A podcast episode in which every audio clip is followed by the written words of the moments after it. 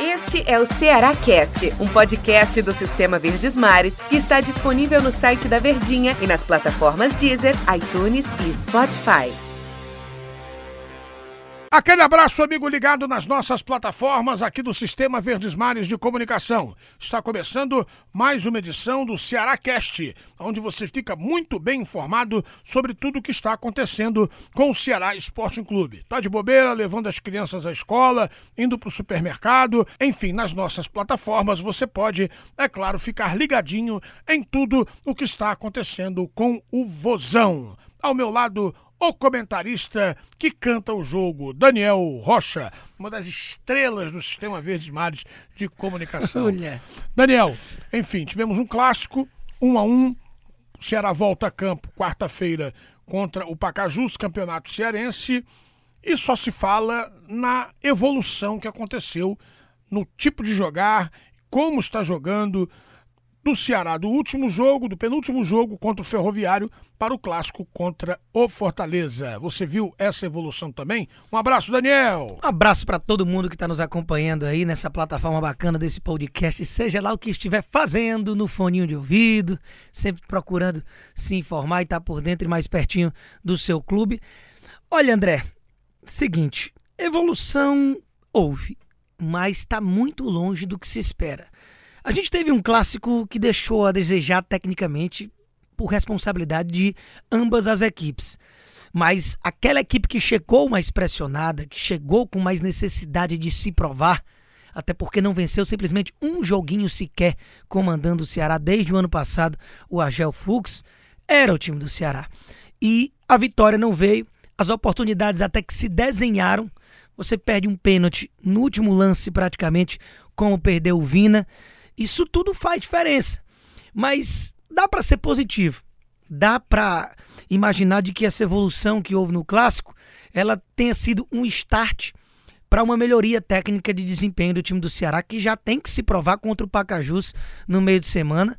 E aí sim, se essa vitória não vier na próxima rodada, dificilmente é, eu acho que vai ter tranquilidade para conseguir desempenhar o restante do trabalho o técnico Agel. Culpado ou não, a gente, se, a gente espera mais qualidade técnica do Ceará. Porque as contratações foram feitas em, em situações pontuais, nomes praticamente unânimes, é, e, e, nome, e Rafael Sobes e Fernando Praz, quilates de que talvez nem se imaginasse há um tempo atrás de que estariam jogando no futebol cearense. Então, é, o time está devendo. Mas ficam os destaques positivos também. O próprio Praz, que evitou o que poderia ter sido o pior, apesar de se levar em consideração ali que o gol do Oswaldo, apesar de ter sido uma bicicleta linda e um golaço, isso ninguém tira, seria uma bola defensável, mas evitou o pior. Fez pelo menos outras duas, três grandes defesas na partida.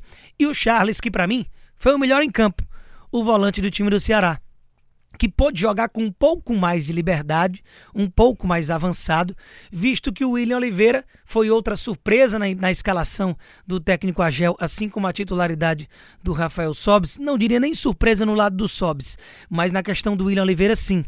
É, entra no lugar do Fabinho, é aquele cara de mais destruição, de mais pegada no setor de meio campo, aquele cão de guarda verdadeiramente à frente da linha de zaga. E aí dá mais liberdade para o Charles, que vinha ficando muito contido, assim como o próprio Fabinho. Charles e Fabinho ficavam os dois presos, sem chegar ao ataque, e o Charles um pouco inibido.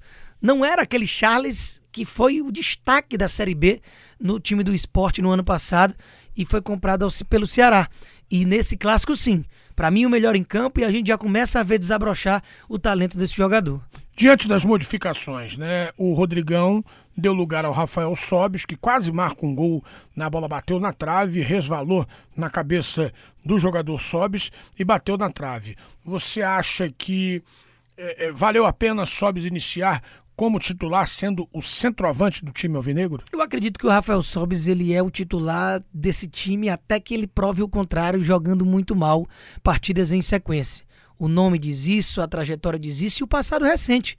Ele veio no que dava para fazer, naquele esquema do Odaí que não o, não, não o favorecia. E lá na frente ele tinha concorrências muito pesadas de Nico Lopes, que fisicamente tem um benefício da idade à frente do Sobis. E como centroavante, ninguém menos que o Guerreiro, é, talvez atrás só do Gabigol, como fazedor de gols no futebol brasileiro. Então ele vem credenciado para ser o titular e vinha entrando muito bem, apesar da pouca minutagem, com uma entrega absurda de um jogador que talvez não precisasse provar mais nada, mas vem cheio de vontade, corre atrás de cada bola, se dedica até o último lance, enfiou a cabeça na bola no gol do Samuel Xavier no apagar das luzes na rodada passada contra o Ferroviário no meio de semana. Então, sem dúvida nenhuma, é um cara que se credencia para ser titular.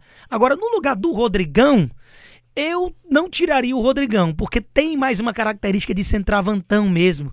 E o esquema do Agel favorece com que você jogue com esse cara, porque você joga com dois caras abertos de velocidade.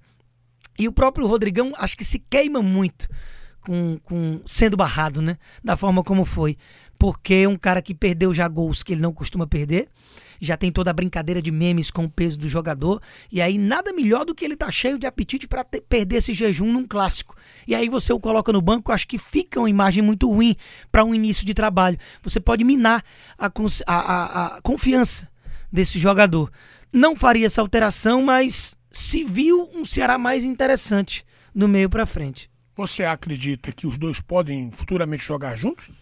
Pode até ser que o desenho seja para que isso aconteça. Só que por outro lado, o Ceará talvez ficasse muito pesado. Você tem um Sobis com mais movimentação, não diria nem como um ponta, mas mais como um segundo atacante, jogando com o Vinícius ao lado do próprio Bachola, que começa também a temporada interessantemente. Agora, lá os pontas é quem tem deixado a desejar. Você tem Leandro Carvalho que foi titular e não se credencia para ser titular, não jogou para isso e nem fez um bom clássico. Você tem o Rogério do outro lado, que é outro que está tendo sequências e sequências e também não se provou ainda. E o Matheus Gonçalves, que jogou de titular contra o Ferroviário e que também toma decisões erradas, parece um jogador inexperiente, ainda ansioso, mas lépido e fagueiro, como você gosta de falar. Então, o Ceará tem peças, mas essas peças precisam jogar mais do que vem jogando de um modo geral. Ou precisam ser lapidadas e a responsabilidade vai ser única e exclusiva do técnico Argel Fux. Tem peças, tem ovos, mas tem que saber fazer o omelete. Olha, rapaz, bela analogia. E cairia bem agora um omelete. Ô, oh, rapaz, sai sempre, a qualquer hora. Mas enfim, você não pode botar a responsabilidade toda no Agel. Mas ele é o capitão desse barco, é o condutor, é quem vai, pelo menos deveria ser, se assim não for, ou não estiver sendo, o técnico ele é o responsável por extrair o melhor de cada jogador. Se um jogador não vem bem, claro que 80% é do jogador, mas aqueles 20 pode fazer uma diferença de um treinador encontrar nas características daquele atleta como ele poderia render mais. Muitas vezes o jogador nem gosta de jogar em determinada função, nunca jogou. Aí chega e muitas entrevistas a gente vê, olha, o melhor técnico que eu joguei foi fulano porque é, eu nunca tinha jogado de segundo volante e de repente eu me encontrei ali. Então cabe ao treinador, é, é a gente dando essas exemplificações, extrair o melhor de cada jogador. Então, você quer ver uma frase que o jogador utiliza muito, que você vê que ele está insatisfeito? Hum. Rapaz, se for para jogar em tal posição, eu tô aqui para colaborar. É. Ele não quer jogar Ele nunca vai dizer não jogo, né? É.